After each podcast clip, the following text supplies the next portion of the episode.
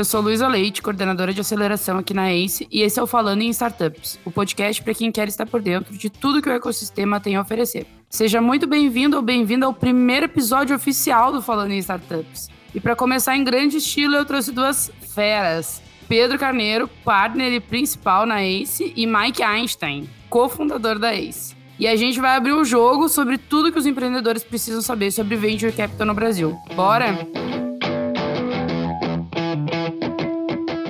Pra gente começar, eu vou pedir pro Mike começar se apresentando para os nossos ouvintes. Mike, conta um pouquinho de ti e por que você está aqui sentado conversando sobre Venture Capital.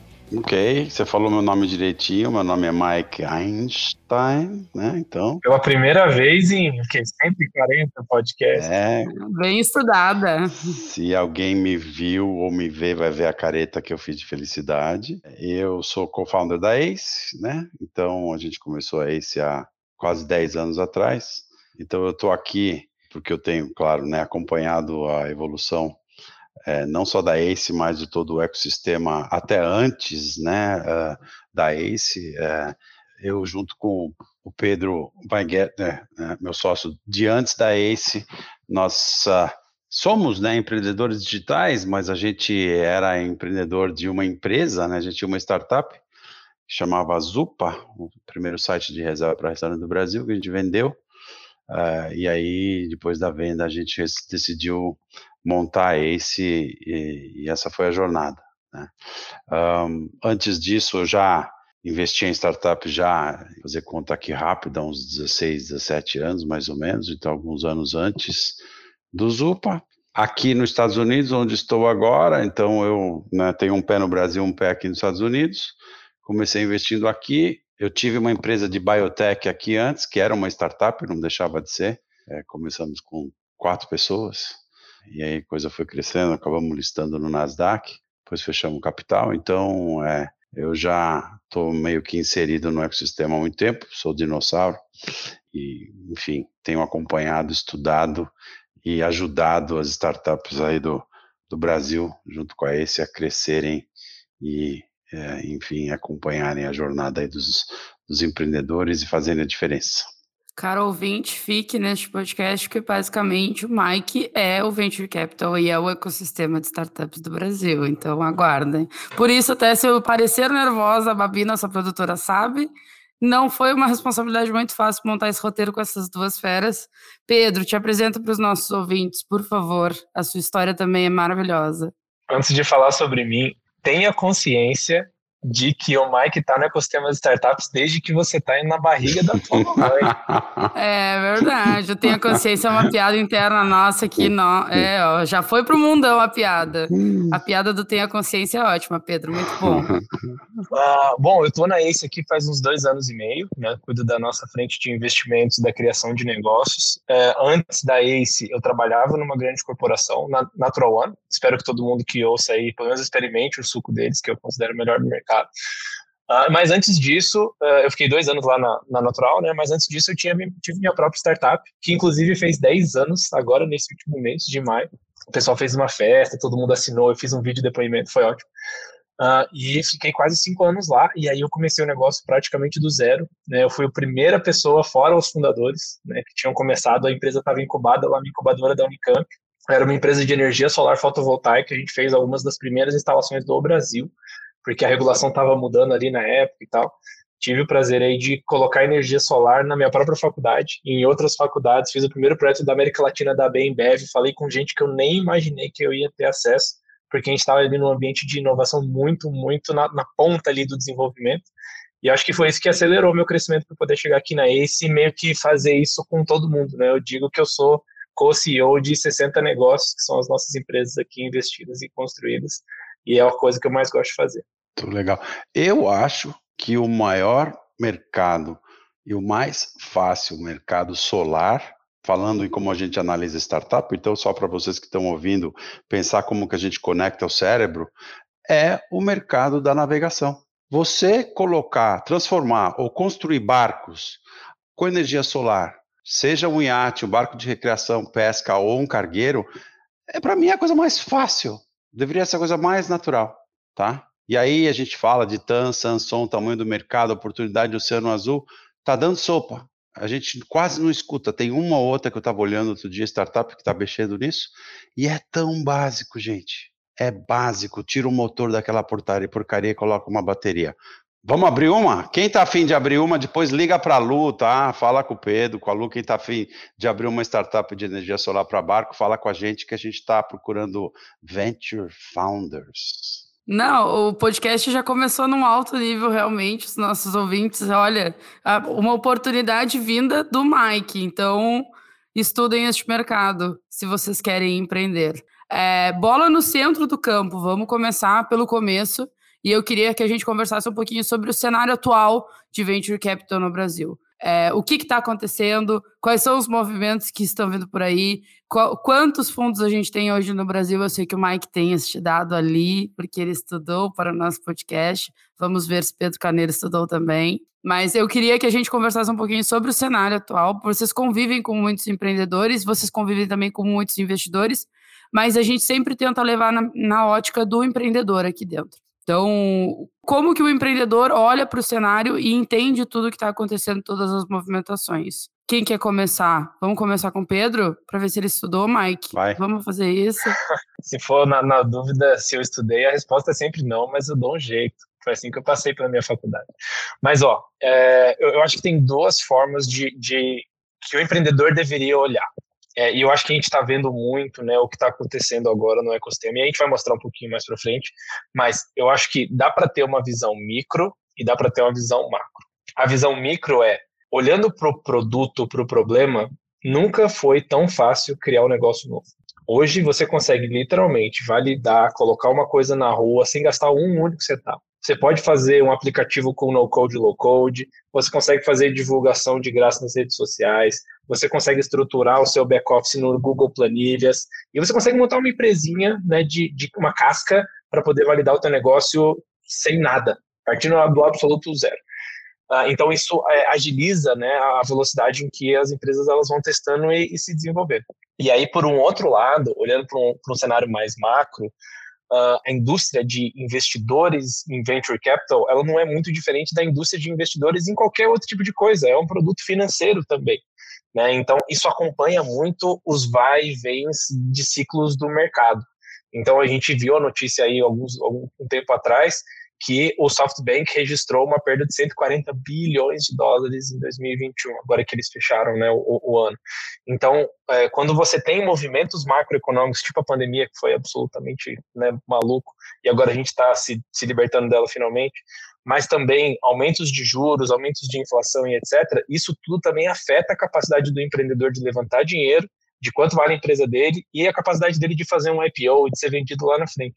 Então, quando você vai abrir o negócio, você precisa ter né, consciência dessas duas coisas, de que tá, tá fácil para levantar e para tirar as coisas do, do chão e colocar as coisas de pé, então tem muita gente fazendo, você precisa se destacar muito na execução, mas nem tudo se depende da, da execução. Você vai ter mais ou menos concorrência, mais ou menos possibilidade a depender da onda de mercado que a gente está passando. É, tu falou a questão né, de estar tá, tá mais fácil, e eu tive uma conversa esses dias com um amigo de que se a gente soubesse o que a gente sabe hoje, 10 anos atrás, quando a gente estava empreendendo, a coisa teria sido muito diferente.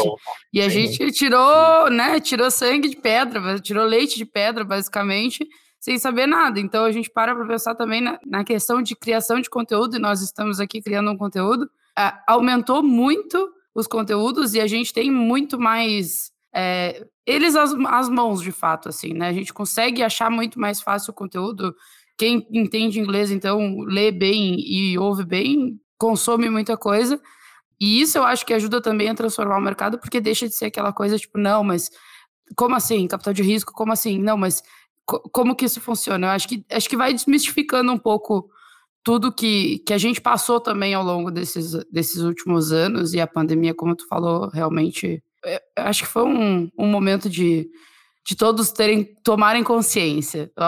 vou ter que explicar a piada do consciência, porque daqui a pouco nós vamos falar demais. Mike, qual, qual é a tua opinião sobre o cenário atual de venture capital no Brasil? É, não, eu só eu vou pegar o gancho do Pedro sobre uma coisa. É, a gente, né, muitos anos atrás, vou dizer, mais de 10, a gente falava que número mágico era 20, 25 mil dólares, você abriu uma, uma startup, abriu uma empresa. É, então, e aí o Pedro acho que falou mesmo um número parecido, é, e só que na época a grande parte da grana era para desenvolver código e era muito barato. Você falava, com 20 mil dólares é, eu abro uma empresa, escrevo código e vou para o ar, tá? E não tinha talvez um, não sei, boa, boa parte dos recursos que tem hoje. Então, hoje você não precisa escrever código, você não precisa ter um desenvolvedor, você pode, sabe, sem, na total ignorância, você consegue construir um negócio. É, dez anos atrás não era total ignorância, mas era pouco dinheiro com um pouco de especialização, eu consigo construir um negócio que já era uma disrupção assim brutal. Hoje, acho que nem com 20 mil não precisa. Acho que com zero dinheiro você consegue botar uma empresa digital de pé, que é sensacional, absolutamente sensacional. Né? Então, eu acho que isso faz com que o volume né, de empresas, né, de startups, de empreendedores, e aí anda junto o volume de investidores, aumente. Né? E o ecossistema não para de aumentar porque o recurso é, é ele está farto, mas ele também não é gigante para o começo, né? Depois as coisas vão evoluindo e etc e tal, né? É a coisa natural, né? A evolução natural da coisa. Mas você consegue abrir um negócio hoje, fazer um MVP com quase nada. Olhando um pouco assim para a história, né? Então, é, já que vocês falaram que eu sou dinossauro aí do ecossistema, né? É... Não, você não. quem falou. falou é, eu sei, eu foi sei. Quem falou foi você. É, eu sei, mas já que eu vi um monte de coisa, né? Então eu estava lembrando aqui, até fui dar uma pesquisada, e um dos primeiros fundos que saiu, que, que existiu no Brasil lá para 2007, tá? O Criatec, chamava Criatec 1, e o Criatec 1 era a grana do governo, então, era um dos primeiros fundos que tinha como missão pegar dinheiro do governo e investir em startups. Naquela época, o próprio Criatec 1 ainda investiu muito em biotech brasileira, que é o que mais tinha mesmo disponível. Alguns softwares assim mais pesados para a indústria e nada muito parecido, eu diria muito diferente com os investimentos que se faz hoje. Não tinha SaaS, não tinha nada disso. E aí eu estava também vendo, estava evoluindo e lá naquela época também, começo ali, 2010, tinha 11 é, investidores, fundos cadastrados na BVCAP, e agora, 2020, tá, é, 2021, é, parece que são 544 investidores no total aí que estão cadastrados de todos os tipos, dos quais, estou vendo minhas anotações aqui, 128 são fundos de investimento. Então, olha o crescimento, né? O número de startups cresceu exponencialmente, mas o número de investidores também. E o ano passado, entre o ano passado e o retrasado, 37 novos fundos de investimento abriram no Brasil. É gigante. E assim, em, entre 2019, eu diria 18, 19, 17, 17 já estava já tá, tá para trás, 18, 19 e 20, tá, até em plena pandemia, pessoal ainda captando dinheiro, ainda querendo investir, é, e aí, né, o, o ecossistema está muito mais maduro, muito mais sofisticado, as startups estão mais sofisticadas, mas os investidores também, tá? É, então, mudou muita coisa. Além, eu nem falei dos grupos anjo, né, que aí também é outra realidade é, que acompanhou a evolução dos VCs, tá? Então, voltando lá para trás, o primeiro, um dos primeiros grupos anjo que existe até hoje organizado, né? É o Gavia Angels do Rio de Janeiro. Se eu não me engano, tem mais de 10 anos de vida, com certeza, porque eu lembro da turma. É, então eles começaram lá. Depois veio a Anjos do Brasil e não tinha mais ninguém. Durante muito tempo, grupo organizado assim não tinha. Tinha uma turma que se reunia aqui e acolá é, para tomar um, fazer um happy hour e falar com startup. Depois tinha os meetups e tal e tal, e a coisa foi evoluindo e, se eu não me engano, agora tem mais de 35 é, grupos de investimento anjo é, organizados no Brasil. A gente pode falar um pouco mais a respeito, porque tem que falar, porque faz parte do ecossistema de venture capital. O anjo sozinho, o grupo anjo e o fundo e o family office agora e até o private equity, se a gente for encaixar, também faz parte. E esse é um outro fenômeno dos últimos anos que o private equity está descendo para o venture capital, cada vez mais metendo o pezinho ali para baixo e sentindo a temperatura aí, como é que funciona a coisa aqui embaixo, né? É, ou seja, mais risco, mas também mais retorno. Então, assim, panorama rápido, é, do, do que eu vi na evolução, aí nesse meu estudo, e na evolução da época, porque eu conheço a galera, né? E a turma, tá todo mundo aí. É, então, meu amigo Robert Binder, Binder, do Criatec 1, que está com a, a, barba mais branca do que a minha, se ele estiver ouvindo, um abraço para ele, que ele é o desbravador dos desbravadores. Tem um negócio que acontece, é, e eu acho que o Pedro ele tem o mesmo sentimento que eu, é que o Mike tá falando de 10 anos atrás e eu tava no meio da faculdade 10 anos atrás. Então, e o Pedro tava também, porque ele tem um ano mais, ele é só um ano mais velho do que eu. Então é, é, muito, é muito legal o Mike saiba disso, tá? A gente gosta muito. Inclusive, eu falei com o um empreendedor essa semana, falei com o um empreendedor e ele perguntou: pô, o Mike tá trabalhando ainda? Eu disse, tá, tá lá, tá participando dos comitês. Não sou tão velho assim, não. não, mas é, Throwback é legal. Friday, já... Throwback é, Friday. É, a gente falou muito sobre criar os negócios que tá mais fácil criar, querendo ou não, a gente conversou bastante sobre isso ali no começo, e acho que é uma coisa que que está intrínseco no VC é a questão de escalabilidade do negócio, né? Então, apesar de, de ser conhecido, é um fator que os empreendedores não levam em consideração.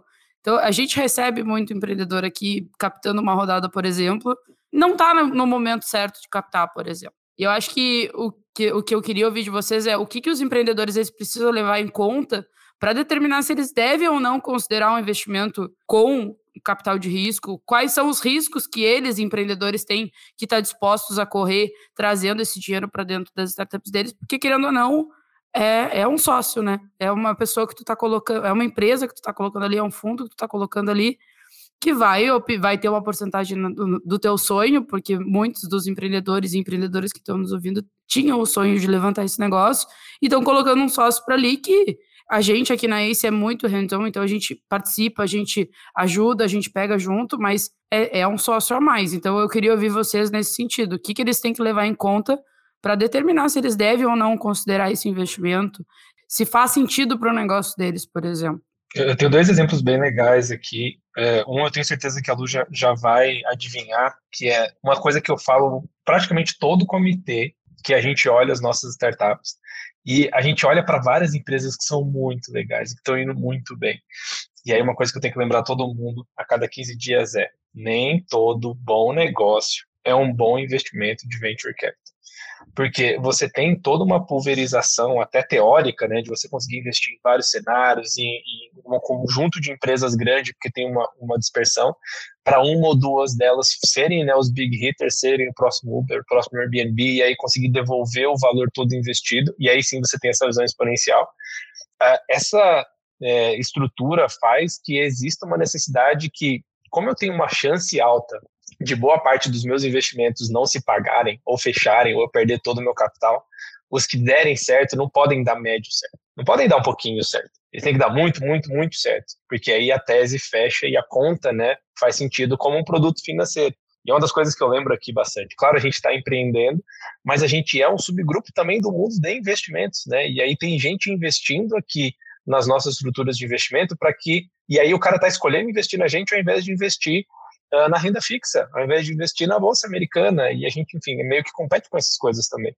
Uh, então, acho que esse é o primeiro ponto. Né? Então, a gente olha para muitas empresas que, quando não tem esse potencial de escalabilidade, ele não encaixa muito para a tese do investimento de venture capital, porque a gente precisa buscar retornos múltiplos de dezenas né, ou de centenas. E é, uma das coisas interessantes que eu, eu, tenho certeza que o Mike nunca ouviu, apesar de a gente, de a gente falar bastante, é que na minha startup eu nunca recebi nenhum dinheiro de fora de investimento. Eu nunca tive nenhum investidor. Foi tudo, tudo começou com o capital dos próprios fundadores e o nosso principal credor eram os bancos, eram os fornecedores que davam prazo de pagamento para a gente. A gente operava o fornecedor, o cara pagava, pagava eles daqui a 100 dias, por exemplo, porque tinha todo um processo de importação dos, dos equipamentos e tal. E chegou um momento que a gente estava com 11 linhas de crédito em nove bancos diferentes, porque a gente precisava de fluxo de caixa. E aí, assim, é, na nossa cabeça passou pouco a questão de trazer um investidor e tal, mas olhando para o modelo de negócio que a gente tinha construído, a gente entendia que se você pega um capital de início, é importante o empreendedor entender que junto com o capital vem uma expectativa de crescimento e de multiplicação desse dinheiro, porque ninguém está fazendo isso por caridade. Né? E aí, quando você entende aonde está essa expectativa, você tem que ter uma consciência de qual que é a minha capacidade de chegar na expectativa que está setada. Ou seja, eu consigo mesmo fazer esse negócio sair de 10 clientes para 10 mil nos próximos anos. E aí, por isso que a escalabilidade é um ponto importante. E aí, é claro que a gente, quando a gente chega lá no dia a dia e está operando, a gente coloca no checklist. E aí, escalabilidade, nota X, peso Y. Beleza. E aí, isso é um critério eliminatório, sim ou não. Mas é importante o pessoal entender o que está por trás disso, né? Tem uma conta, né, de como que eu faço a minha conta financeira fechar de um lado e como que eu né, trato bem a expectativa né, e a, a pressão em cima do empreendedor que está recebendo esse dinheiro. É, o que você falou, Pedro, se, se resume em alinhamento de interesse. Uhum. Tá? Então, o Pedro acabou de falar sobre a ótica de um investidor, tá? é, de venture capital, não importa se é um fundo ou um anjo, os investidores querem ter retorno sobre o capital 10 vezes, 20 vezes, 100 vezes, senão coloca no CDB, né, porque ele sabe que na pirâmide de risco é uma das mais altas, se não a mais alta, o pico da pirâmide está junto com junk bonds lá, só que tem uma diferença muito grande, liquidez nenhuma, por isso que é alto risco. Se a coisa vai bem, você fica lá 10 anos, se a coisa vai mal, você também fica lá 10 anos, você não consegue sair, a não ser que você dê um baita de um desconto e alguém tome teu espaço e você venda teu pedaço na, na startup. Senão você está lá com a turma é, né, pra, nas, nas boas e nas más situações. E isso é muito importante, né? Um dos erros, né, Lu, que você perguntou, é a falta de alinhamento de interesse. Então, quando o empreendedor é, não faz sua pesquisa, não faz a due diligence do seu investidor, não vai entender o que, que ele quer, quem ele é, quem eles são, é, o passado, conversar com outras investidas e principalmente fazer a sabatina do próprio investidor na cara dura lá na frente dele e falar, cara, como é que você trabalha, qual é a tua expectativa, você quer, você quer que eu cresça mil vezes, você quer que eu cresça cem vezes, você quer que eu tenha rentabilidade ou você quer que eu tenha crescimento, porque às vezes as coisas não andam junto, tá? É, e esse é um dos grandes erros, não conversar, não entender, preciso de dinheiro, pego agora. Take the money and run, como a gente fala. Nesses casos não dá para run, meu amigo, você vai colar com o cara 10 anos, né? Então, acho que esse é um dos, um dos grandes erros que a gente vê. E aí, a via crucis do empreendedor que fala, pô, agora eu vou levantar minha série A e os fundos grandes não querem investir porque o meu cap table está sujo. Né? Tem um monte de investidorzinho lá, todo que não agrega nada, todo desalinhado, e eu vou ter que comprar esses caras fora, e aí começa né, as grandes discussões que dão azia é, e que fazem todo mundo perder foco e perder tempo. Então, acho que esse é um, um dos aprendizados, a gente já viu muito disso, né? Para todo mundo que, que já abriu o negócio, né, que tem pelo menos um sócio, eu tenho certeza que você não achou esse sócio num classificado. Você não achou esse sócio no Tinder dos sócios. Que inclusive tinha um aplicativo disso. não sei se vocês lembram. Que, ah, você quer achar um founder? Coloque aqui o que você está procurando e tal, e vai, vai, vai. Ah, eu, eu não sei se eles levantaram grana, eu acho que não.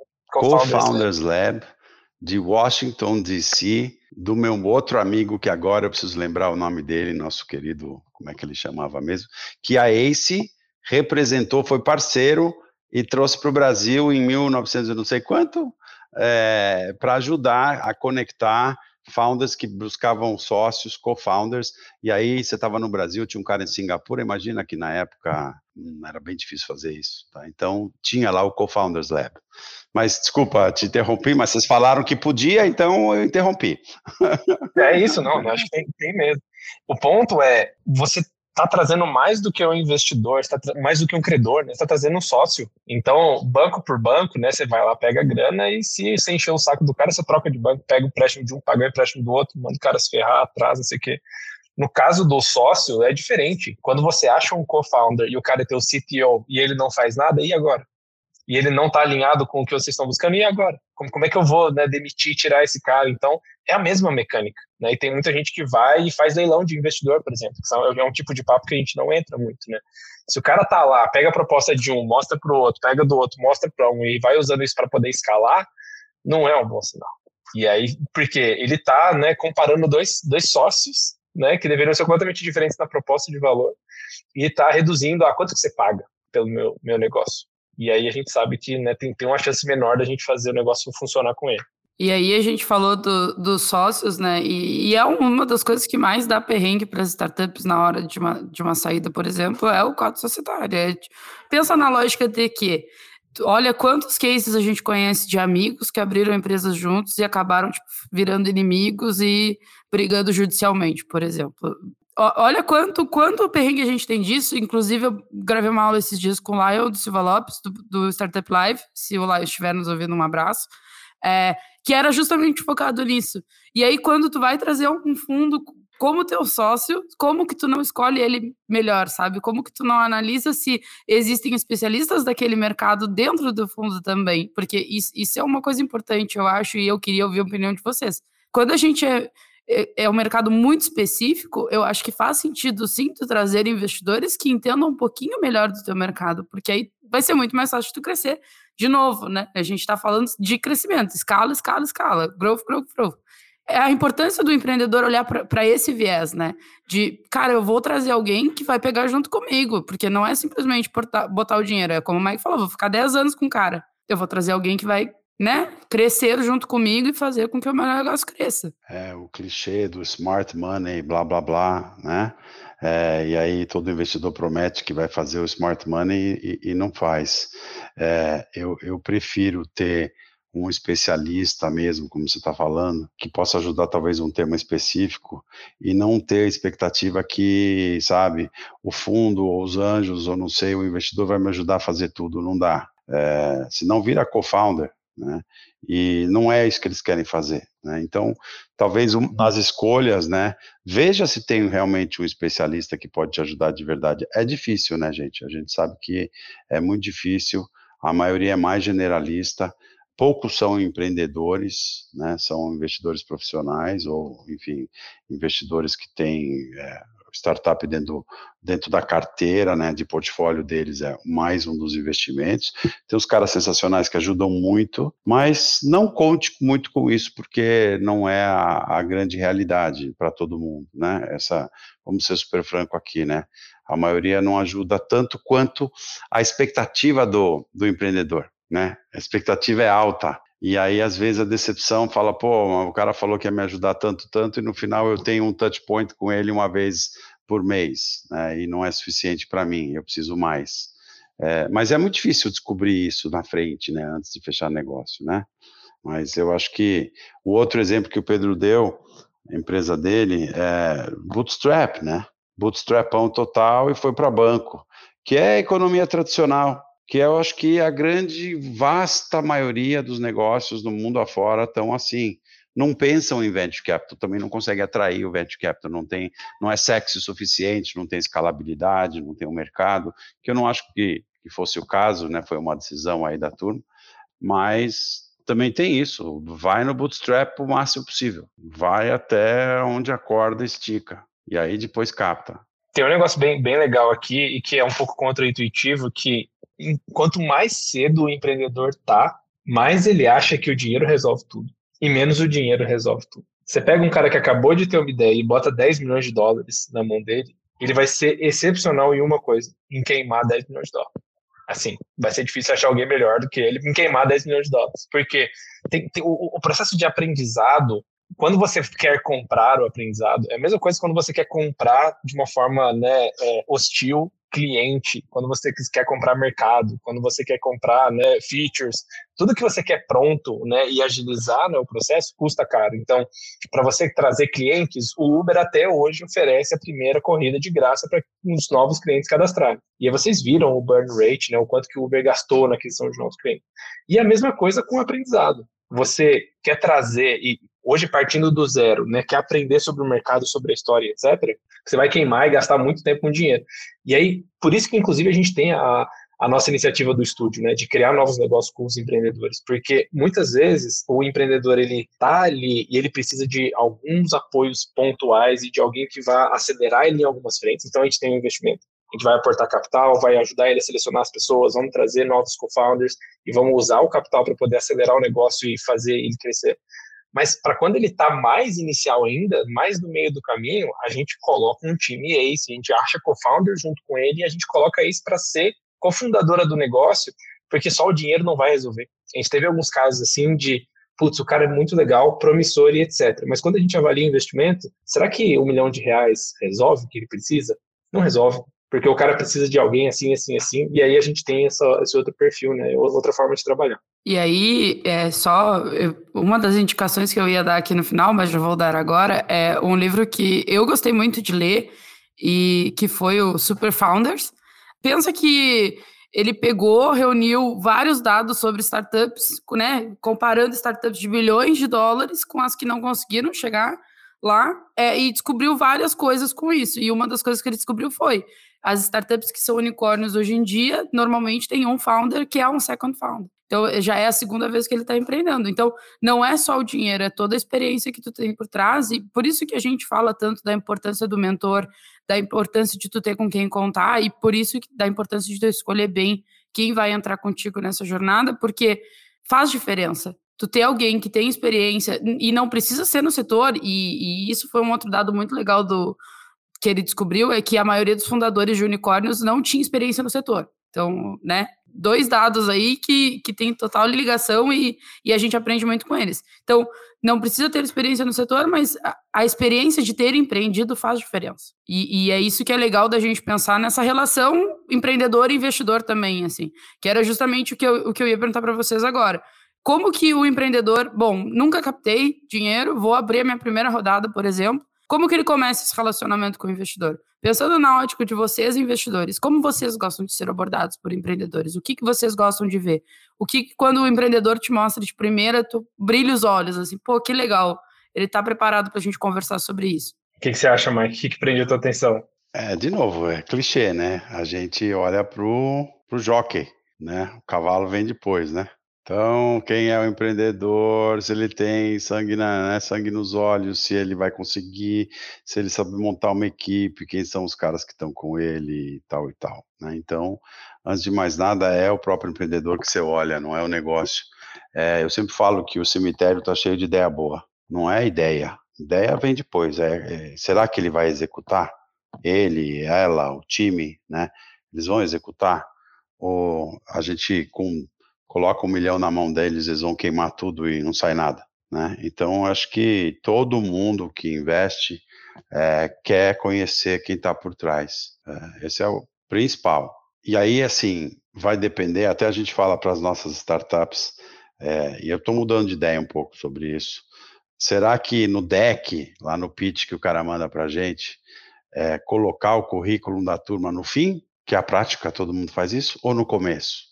E a gente falava muito para as startups: se você for fora de série, vai ter especialista em energia solar e vai construir o barco sem motor, é, coloca na frente, porque você é PhD em energia solar e você, sei lá, sabe, já fez um monte de coisas nesse aspecto e você é um cara forte e legal. Então, ó, essa pessoa aqui, ela vai saber fazer a coisa funcionar, porque tem um conhecimento, é um insider, ou já teve uma outra startup, né, já passou por poucas e boas, enfim, alguma coisa na, na história, né, no currículo do, dos founders que faz a diferença, joga na frente, fala de você primeiro, acorda teu interlocutor, né?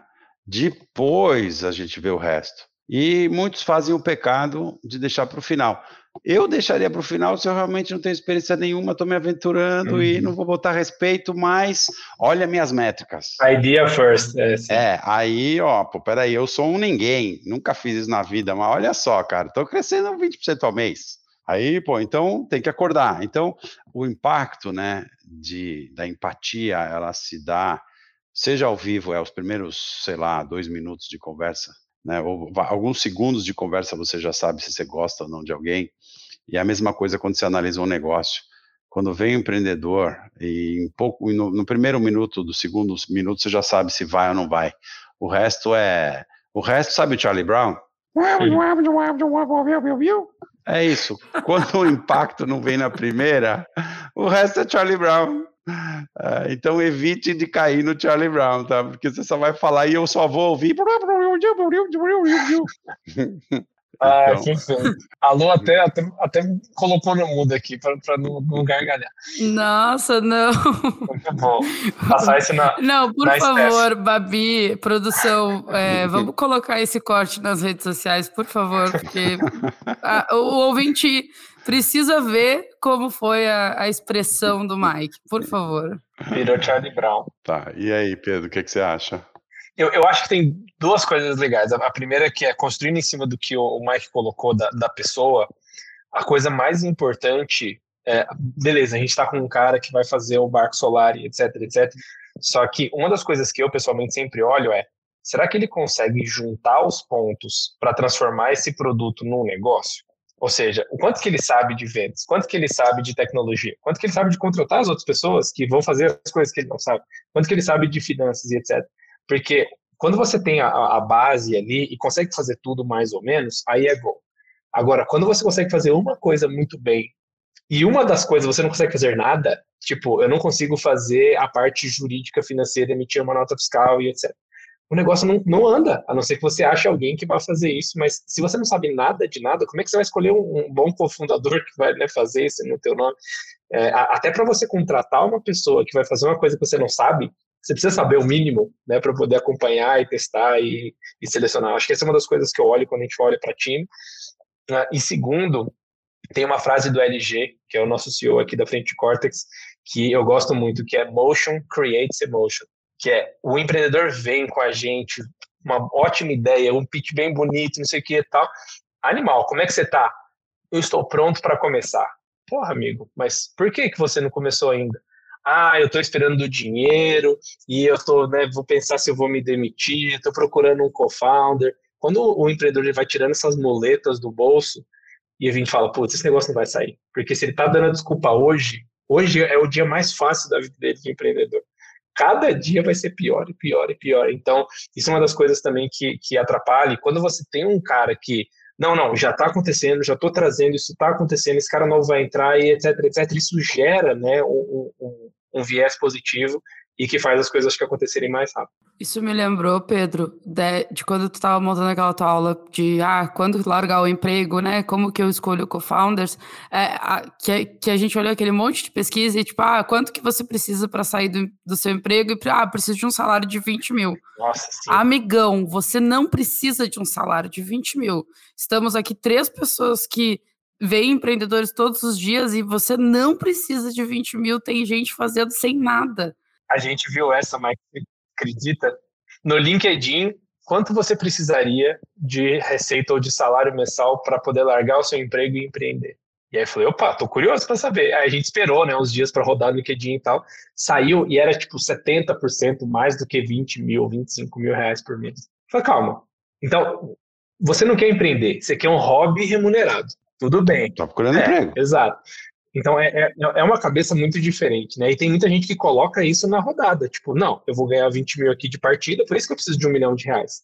para me bancar por um ano e meio. E aí a gente começa a ver esse tipo de lógica meio maluca, assim, né? Quando a gente olha os empreendedores. Gente, eu vou dar um. Não vou falar de, de nomes porque não, perdi, não pedi a, a permissão, tá? É, aliás, aprendi com o tempo que se você não acerta antes, não fala o nome da pessoa. É, mas é um empreendedor é, nosso, tá? Da Ace, investida nossa, que está com valuation de 100 milhões e que fala: eu vivo uma vida de cachorro e eu fech, fechei a conta no banco semana passada com 70 reais. A empresa dele vale 100 milha, tá voando, fatura pra caramba, salário incipiente. Porque não é agora que você vai levantar o teu salário, você vai levantar é o dinheiro para rodar o negócio e às vezes você vai ficar anos a fio. Então prepare-se, né? Tenha teu colchão, porque é, ok, você pode tentar ter um salário, mas é, é o, né, o, o, o custo-benefício, não é custo-benefício, é ou você empreende, você entende que o dinheiro fica dentro da empresa durante muito tempo, ou você não empreende, tá? E não queira ter um, salário de mercado durante muitos anos. Muitos anos, às vezes até uma série A, você não consegue ter salário de mercado. Você está investindo, é, é, sangue, suor e lágrimas, né? É, são os quatro Fs, né? Eu sempre falo, não são três, né? Family, Friends and Fools. É Family, Friends, Fools and Founders.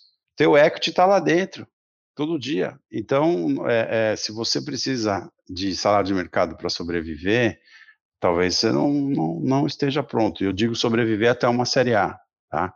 A não ser que você tenha um negócio que gere muito caixa logo de cara excepcional, né? muito difícil acontecer, mas é, caso contrário, não. Tem algo que, que eu acho importante passar para os empreendedores, que é existe um motivo de que quando você cria uma empresa nova, o empreendedor, os empreendedores, né, são os que ficam com a maior parte do capital, do equity, porque eles são os maiores investidores. E eles se investem a única coisa que não é substituível, que é 10 anos da vida dele. Se um SoftBank colocar 100 milhões de dólares no case e perder, ok, no ano seguinte eu vou recuperar, eu invisto no próximo Alibaba e eu me viro. Só que quando o cara investe 10 anos da vida dele no negócio, e a, ele que está correndo o maior risco da vida dele, porque são 10 anos que ele não vai recuperar. E se der write-off, ele jogou esses 10 anos né, para fora. Claro que tem experiência e tudo mais, mas olhando no ponto de vista financeiro. Então, ele é o cara que deveria estar né, tá entregando e dando cada vez mais para a empresa e não o contrário. E a gente, quando a gente pega um founder desse tipo, que o cara tem essa metodologia meio parasita, né, de eu, eu, eu criei uma microcorporação aqui financiada por dinheiro de investidores, a gente vê que é um negócio que não tem muito, muita saúde, né, em longo prazo. A gente vê que vai ser um tiro curto, que ou o negócio consegue rodar e ele é comprado logo, porque ele já está com essa cabeça, né, eu já sou executivo. Entre ser executivo da minha empresa e ser executivo de uma grande corp, tanto faz. Estou colocando o mesmo dinheiro no bolso. Uh, e tem o cara que vai, né, como, como a maioria dos nossos empreendedores, né, que acho que a gente tem um olho bom para isso. O cara vai estar tá no grind, né, ele vai operar o negócio por 5, 10 anos e entender que ele é o maior prejudicado. Por isso que ele tem 70% da empresa, por isso que ele tem 80% da empresa, porque ele é o maior investidor. E ele tem que pesar também quanto que isso custa para ele, porque custa caro.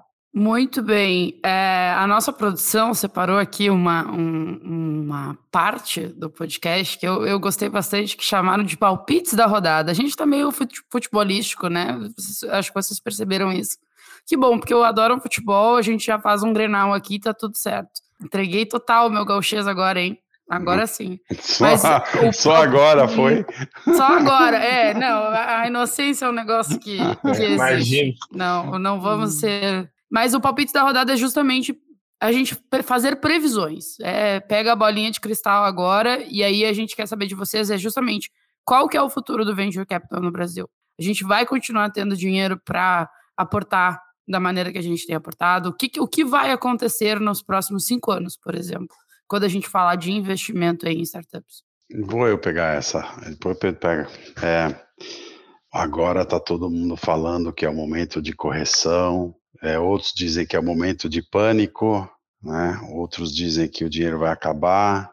Fato é que agora, hoje, nesse exato momento, em função do que está acontecendo no mundo inteiro, que não é intrínseco ao ecossistema, né? são as bolsas, a inflação mundial, a guerra na Ucrânia, etc., está havendo uma correção geral é, dos ativos, da liquidez, de como as pessoas estão investindo. Muito bem. Quem está acompanhando a Bolsa, eh, Estados Unidos e a brasileira acompanha, está derretendo todo dia, você acorda e você quer chorar. É, e aí, evidentemente, você começa a pensar na, na alocação do teu capital. Bom, então, assim, já está acontecendo uma correção aqui nos Estados Unidos de mais ou menos 30% do valor dos deals Série A para frente, e, evidentemente, se o deal cai 30%, os valuations estão caindo na mesma proporção, tá? Começou no Brasil, não com a força que está aqui, porque lembra, no começo a gente falou, 38 novos fundos super capitalizados com dry powder, ou seja, dinheiro para investir. Eles precisam investir porque eles precisam rentabilizar o dinheiro dos investidores deles, da, dos LPs, dos caras colocaram dinheiro lá dentro. Mas chegou a hora de se olhar para empresas que são cash efficient, que sabem trabalhar com pouca grana, que sabem crescer com pouco dinheiro e não comprar mercado, como o Pedro falou uma hora aqui para gente. Então, é, os empreendedores que conseguem fazer mais com menos é a bola da vez. Às vezes o crescimento vem em detrimento disso, né? Você talvez não cresça com a mesma velocidade, mas você consegue ir mais longe. Então eu tenho dito para todo mundo que era, é, antigamente era growth, growth, growth, Agora é runway, runway, runway, tá? Segura a carteira, estica a tua vida, tá? O máximo possível e mostra para você, para os investidores, para o ecossistema, que você consegue tocar o negócio com menos dinheiro, de gastar menos, tá? Então, assim, é uma pequena correção, isso vai puxar valuation. Tem deals é, que não estão acontecendo com a mesma velocidade, o, o, os VCs estão conversando mais entre eles antes de investir, tá? Até três meses atrás era mais competição, estilo Silicon Valley, tá? Uma startup sai de um VC, fecha a porta, vai para o outro e todo, é uma guerra quem pega primeiro, quem investe primeiro.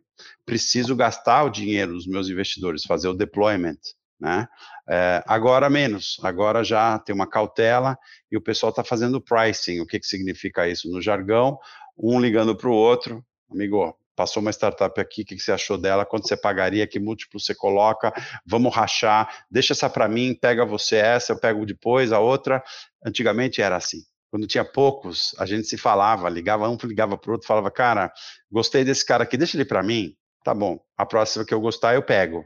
Ou vamos rachar? Né, então, voltou um pouco a era de vamos conversar mais antes de sair investindo, na, não na correria, mais rápido, na competição, tá? Isso está cada vez menos. Essa, essa correção, no Brasil, ela está mais assim, ela não é uma, um, um esmagamento do valuation, mas sim uma outra maneira de olhar com mais cautela. Mas, é, e depois eu, eu coloco aqui para vocês, aí a gente sobe na, na, na, na, na legenda, tem um artigo sensacional do New York Times que saiu dez dias atrás, é, que é interativo e que fala o seguinte: todas as bolhas a gente acabou passando por elas. 2000, a primeira bolha da internet, o mundo acabou, acabou nada. Investimento era de, de 2 bi de dólar. Aí veio 2008, quanto estava investido? 3, é, 30 bi de dólar. Aí veio a guerra do Iraque, ah, meu Deus, o mundo acabou, 100 bi de dólar. E agora, e assim, se você olhar no longo prazo, os investimentos não vão parar, o volume de dinheiro só vai aumentar e os valuations só vão aumentar. E a gente falava quando a gente começou, né, na ACE, a gente investia em empresa que valia 2 milhões, 2 milhões era caro o valuation, nossa, que caro que era, tá? Hoje, as empresas já tá, essa mesma empresa, para começar a conversar, vale 15. E eu acho que daqui a cinco anos ela vai valer 30. O patamar só sobe, tá? E não vai parar. Então, assim, não há sangria desatada, não é uma, não é uma loucura, é uma pequena correção. Cuidado com o caixa agora, mas já já volta, mais rápido do que você pensa. Então, essa é a minha, minha análise aqui para o futuro. Pedro, o que tu acha? É, eu, eu, concordo bastante com, com o Mike em relação a se a gente for comprar ETF, ou seja, se for para investir em inovação como um todo, não tem como errar. Agora, se você for investir em um ativo, aí tem como errar. Né? Aí esse cara, é, ele pode performar bem ou mal, pode dar certo ou dar errado. É, algo que eu acho que vai acontecer como uma tendência é, primeiro, sempre vai continuar tendo dinheiro para bons empreendedores e bons negócios bons negócios não são boas ideias, né? Boas ideias não são bons negócios, mas tem muito dinheiro ainda para bons negócios.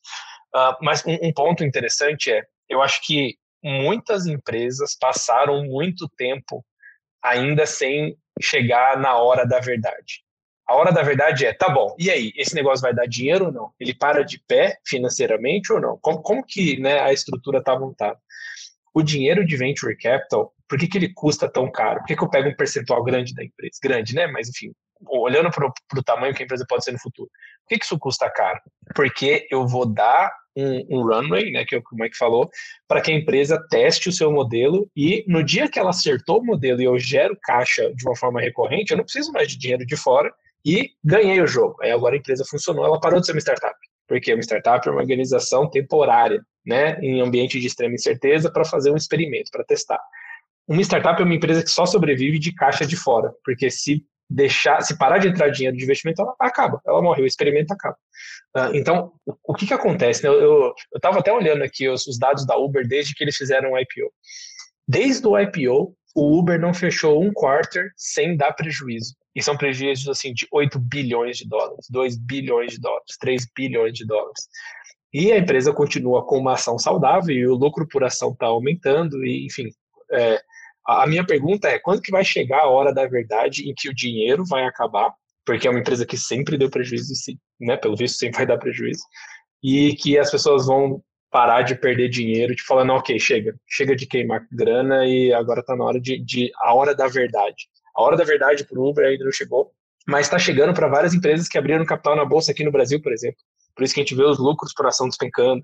E aí os caras olham e falam, ok, mas eu, eu tinha uma expectativa que essa empresa ia explodir mas agora não explodiu. Ela vai precisar de dinheiro, ela vai ter que demitir um monte de gente. E agora, para onde que esse negócio vai? A única coisa que eu acho que vai acontecer é que essa hora da verdade vai começar a vir um pouco mais cedo. Eu não vou ficar cinco anos com capital aberto e tudo bem, queimar 10 bilhões por quarto. Eu não vou chegar lá num pré-IPO e tudo bem, eu tá queimando dinheiro sempre. Eu não vou chegar no Series B, eu não ter nenhum mínimo plano de ser financeiramente viável. Porque quanto menos disponibilidade de capital, mais eu preciso ver se o negócio lá no comecinho ele tem uma viabilidade mais clara. E tem alguns negócios que a gente investiu aqui, que é o cara que mais sabe sobre isso, que de saída o empreendedor achou um modelo que gera caixa e que funciona e ele conseguiu ao mesmo tempo escalar e ganhar dinheiro e usar o dinheiro para escalar mais e ganhar mais dinheiro e etc. Esse é, é esse é o nosso é, pote de ouro, né? É o cara que, esse é o nosso unicórnio, que é o cara que a gente quer encontrar e que eu nem preciso usar dinheiro de fora. Só que eu acho que essa, essa régua ela vai acabar mais cedo. As, os empreendedores eles vão ter menos tempo para poder chegar no modelo ideal e é por isso que eles têm que iterar mais rápido e começar mais cedo. O, é, eu acho que esse empreendedor que gera caixa, ele pega, só vai pegar dinheiro de fora para fazer crescimento exponencial, abrir novos mercados, é, enfim, trazer novos features, ou crescimento inorgânico, comprar uma outra startup, mas às vezes ele não precisa mesmo, tá? ele não precisa. É que vai aí talvez fica para um próximo episódio que é uh, aquela carreira em Y. Você é uma startup é, early, né, de early exit ou de venture capital? Que rota você vai pegar? Né? Aonde tá Falaremos tá sobre isso muito em breve, Mike. Falaremos. Já está, já está no, na grade é, de gravação. Como a gente fala aqui em inglês, hint, hint, dica, dica. Spoiler. Eu acho que a gente falou algumas verdades aqui para os empreendedores e empreendedoras que estão nos ouvindo. É, não se preocupem, queridos ouvintes, Mike e Pedro voltam. Na, no próximo episódio eu vou apresentar uma outra bancada para vocês e a gente vai falar um pouquinho mais sobre o M&A, mas eu acho que a gente conseguiu passar algumas verdades e algumas percepções de mercado que são importantes para o empreendedor independente da, da fase que ele esteja, eu acho que é importante sempre estar atento a muita coisa que a gente falou aqui. Muito obrigada, Mike. Muito obrigada, Pedro. Vamos voltar muito em breve. Obrigado. Sempre às ordens. Vamos lá. E se você gostou desse episódio, segue o nosso podcast na plataforma que você está ouvindo e avalie ele com cinco estrelas. Temos novos episódios toda segunda-feira, então é só acompanhar no teu feed. Todos os contatos dos nossos homens que sabem do assunto estarão aqui no link da descrição. Até o próximo episódio e tchau!